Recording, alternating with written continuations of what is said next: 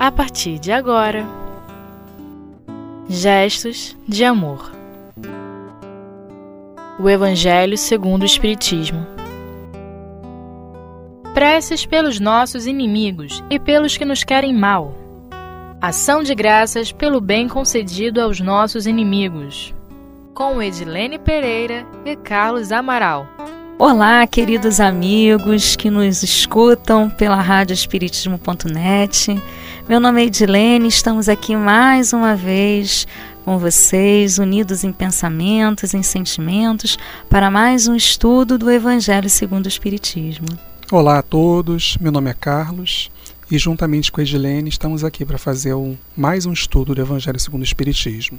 Isso, e o nosso estudo de hoje, né, Carlos, é o capítulo 28 da coletânea de preces espíritas. E nós vamos estudar juntos o item 46 e 47, que tem como tema pelos nossos inimigos e pelos que nos querem mal, e os itens 48 e 49, que é a ação de graças pelo bem concedido aos nossos inimigos. Isso aí. Então, Eslene, iniciando o nosso raciocínio, Vamos primeiramente definir a palavra inimigo, porque ela sempre soa para nós como algo muito forte, muito negativo. Inimigo é adversário, alguém que, por um fator qualquer, se opõe a nós. Ah, Carlos, então quer dizer que muitas das vezes aquelas pessoas que se tornam nossas inimigas e que nos querem não, não nos querem bem, que têm pensamentos e sentimentos de antipatia por nós, nos desejando mal, podem ter se tornado nossos inimigos porque divergimos, fomos contrários às suas ideias e opiniões em algum momento de nossa vida? E nós também, não é? Em algum momento a pessoa se opôs a nós e aí nós tor nos tornamos inimigas ou as tomamos como inimigas nossas, não é isso? Isso. Então não será que foi o orgulho, o egoísmo que fizeram com que elas se tornassem nossas inimigas e nós inimigos delas? É isso mesmo, Edilene. Isso aí. Mas eu diria mais.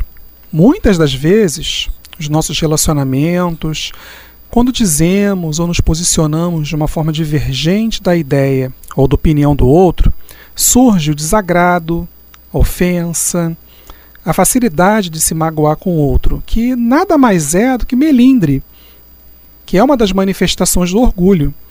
E é o primeiro passo para, para desculpa, o primeiro passo para a inimizade entre as pessoas para que elas se tornem inimigas.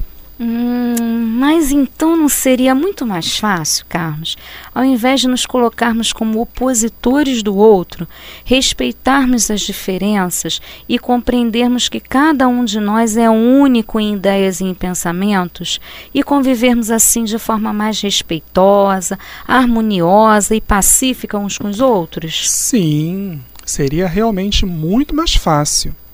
Porque aí utilizaríamos, como nos diz Hermance Dufault, no livro Laços de Afeto, capítulo 12, a ética da diversidade, a alteridade, que é o próprio ensino de Jesus quando nos indaga que galardão há em amar somente o que vos amam.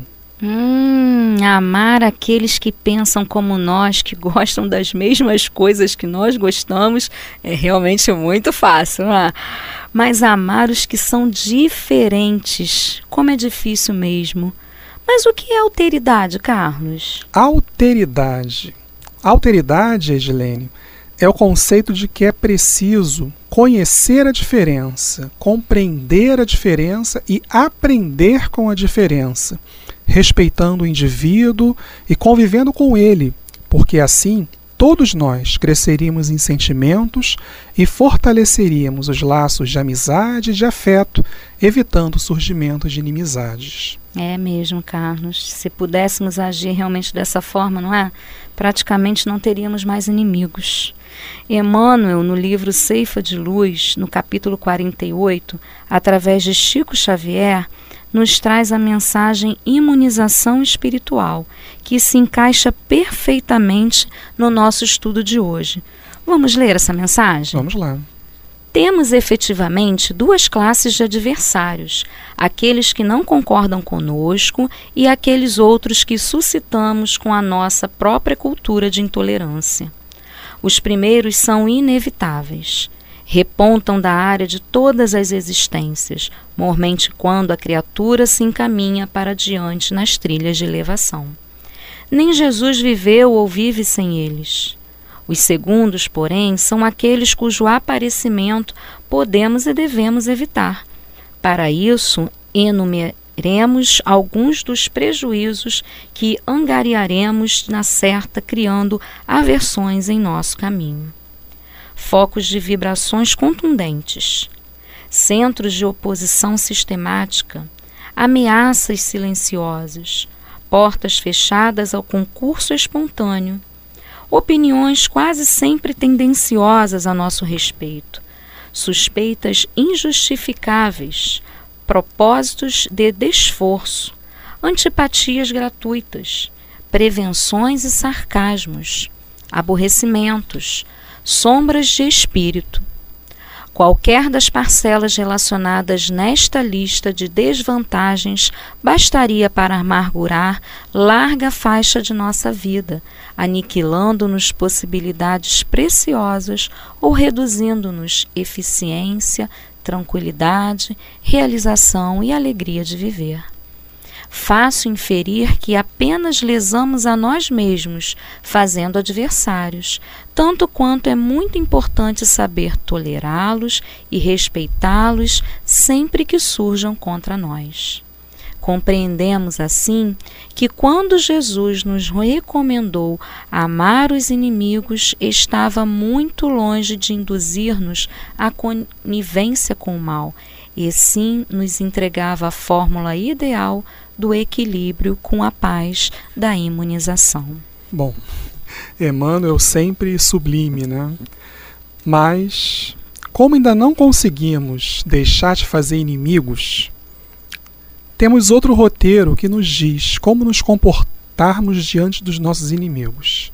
Edilene, você sabe qual é esse roteiro? Hum, deixa eu pensar. Tum, tum, tum, tum. Hum, seria o Evangelho, Carlos? Sim.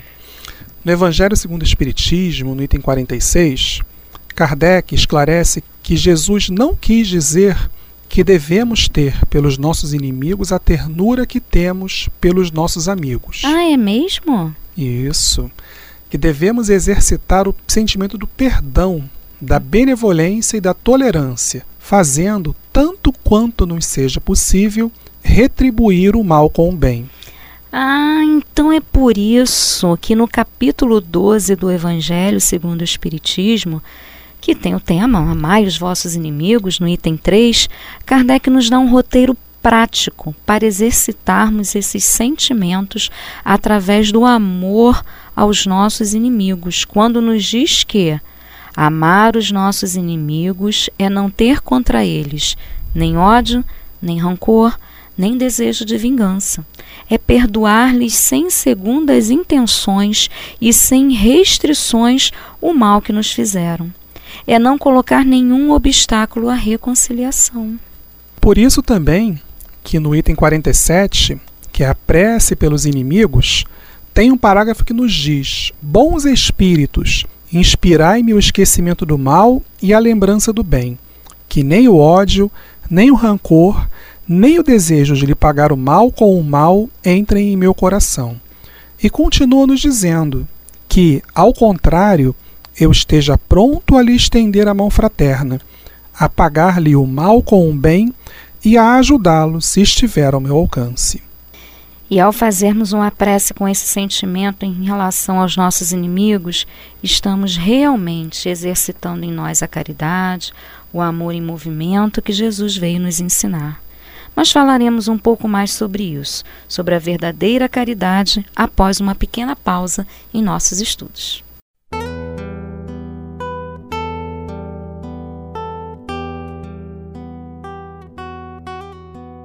Gestos de amor.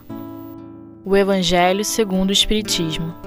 Bem, então, voltando ao nosso estudo de hoje, nós vimos o quanto é importante exercitarmos os sentimentos de caridade de tolerância, de benevolência para com os nossos inimigos. E temos roteiros, como o Evangelho trazido por Jesus e as mensagens dos bons espíritos trazidas pela doutrina espírita para que começamos, aliás, para que possamos começar a fazer esse exercício. Mas, Edilene, basta só não desejarmos o mal para nossos inimigos ou precisamos de mais alguma coisa para, digamos, para esse exercício funcionar? Não, Carlos, não basta só o não desejarmos o mal.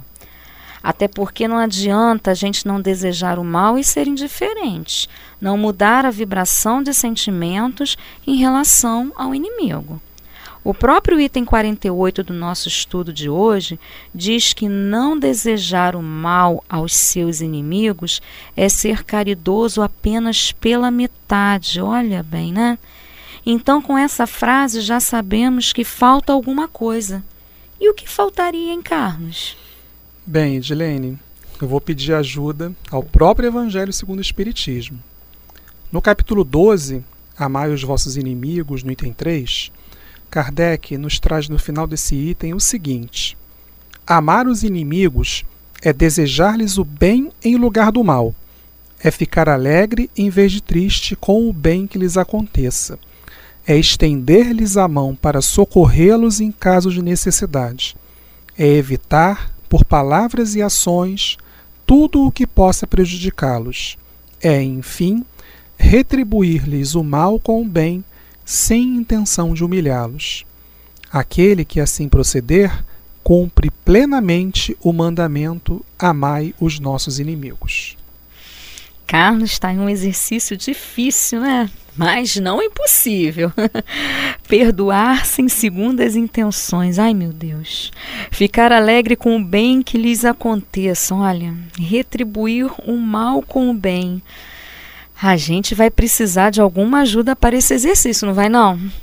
Ajuda para principalmente começarmos a desconstruir em nós os maus sentimentos, aqueles sentimentos que temos para com os nossos inimigos, ao ponto de um dia podermos chamá-los de amigos e até de irmãos. Ah, vamos precisar de ajuda, sim, sem dúvida. E de vários tipos de ajuda, né, Edilene? Mas tem uma que é o título do item 49. Qual é essa ajuda, Edilene? Hum, essa ajuda chama-se prece. Vimos na primeira parte do estudo a prece pelos nossos inimigos. E agora vamos ver sobre a prece que Kardec nos traz no item 49, em ação de graças pelo bem concedido aos nossos inimigos. Ação de graças pelo bem concedido aos inimigos? Então eu tenho que agradecer a Deus por tudo de bom que acontece na vida deles? É. Eu não posso me revoltar, não posso me indignar quando o inimigo meu, quando o inimigo meu recebe uma coisa boa. Ai, meu Deus, dá-me forças. É, então nos apeguemos à prece, não é verdade? Porque não devemos, Carlos, mas se assim nos sentirmos, busquemos a ajuda da prece a reflexão junto ao Evangelho e à doutrina espírita, as vibrações dos bons espíritos, nossos amigos, para termos forças e coragem para trabalhar em nós esses sentimentos e nos melhorarmos, e assim conseguirmos desejar o bem e nos alegrarmos de fato quando o bem agir na vida dos nossos inimigos porque todas as vezes que desejamos realmente extirpar, retirar de nós maus pensamentos e sentimentos, devemos combatê-los trabalhando em nós as virtudes que são opostas a eles. Por exemplo, se sentimos ódio, devemos cultivar em nós o amor, porque o amor é o antídoto, o remédio para o ódio. O antídoto para o orgulho é a humildade. O antídoto para o egoísmo é a caridade, e o antídoto para o mal é sempre o bem. Como nos diz Kardec no finalzinho da prece do item 49, bons espíritos que me protegeis, fazei que por isso eu não sinta nenhum pesar. Afastai de mim a inveja e o ciúme que rebaixam a criatura. Inspirai-me, ao contrário, a generosidade que eleva. É assim, com a ajuda da prece, dos ensinos de Jesus e dos bons espíritos. Teremos força para fazer a reforma íntima necessária à transformação dos nossos pensamentos, sentimentos e ações para melhor, que estejam mais de acordo com o caminho do bem e com as leis de Deus. Bem, Edilene, então para começarmos a encerrar as nossas reflexões acerca desse tema tão importante dos nossos estudos do Evangelho, vamos ouvir o que nos diz Vicente de Paulo, do, que é um texto do livro Preces Espíritas de Cair Barchutel. Se antes de orar tiverdes algum ressentimento contra alguém, perdoai-lhe, porque a prece deixa de ser agradável a Deus quando não parte de um coração caridoso. A prece é manifestação de amor e de humildade, e aqueles que se elevam pela prece ao Supremo Criador devem se revestir da humildade e do amor para poderem penetrar no sagrado templo da misericórdia divina. Orai ao Supremo, solicitai dele o perdão dos vossos pecados, mas lembrai-vos, para que a vossa oração possa ser ouvida, necessitais também perdoar aos vossos ofensores. Que linda essa prece, né? Cairbar, muito querido dos nossos corações, né? Isso. Cairbar trouxe essa coletânea de preces e Vicente de Paulo que trouxe esse esse texto profundo, esse texto sublime. Isso. Então, nosso desejo é que, que Deus, nosso Pai de bondade, de amor e de misericórdia. Que o nosso doce Mestre Jesus, nossos guias espirituais possam nos envolver cada vez mais nas vibrações dos melhores sentimentos e que possamos, percebendo essas vibrações, ter ânimo, força, coragem para modificar as nossas disposições íntimas para praticarmos cada vez mais o bem. Muita paz para todos nós e até o nosso próximo encontro. Nossa, já terminou, né, Carlos? Então vamos lá, né? Então vamos aproveitar né, esse momento que nós estivemos juntos, né? E vamos abrir os nossos corações às vibrações amorosas de Jesus, que através dos evangelhos nos convida a amar a Deus acima de todas as coisas e o próximo como a nós mesmos, mesmo sendo esse próximo inimigo que com certeza, através desse exercício da caridade, que nada mais é que o amor em movimento em nossas vidas, um dia amaremos como a um irmão. Muita paz aos nossos corações e até o nosso próximo estudo. Fiquem com Deus.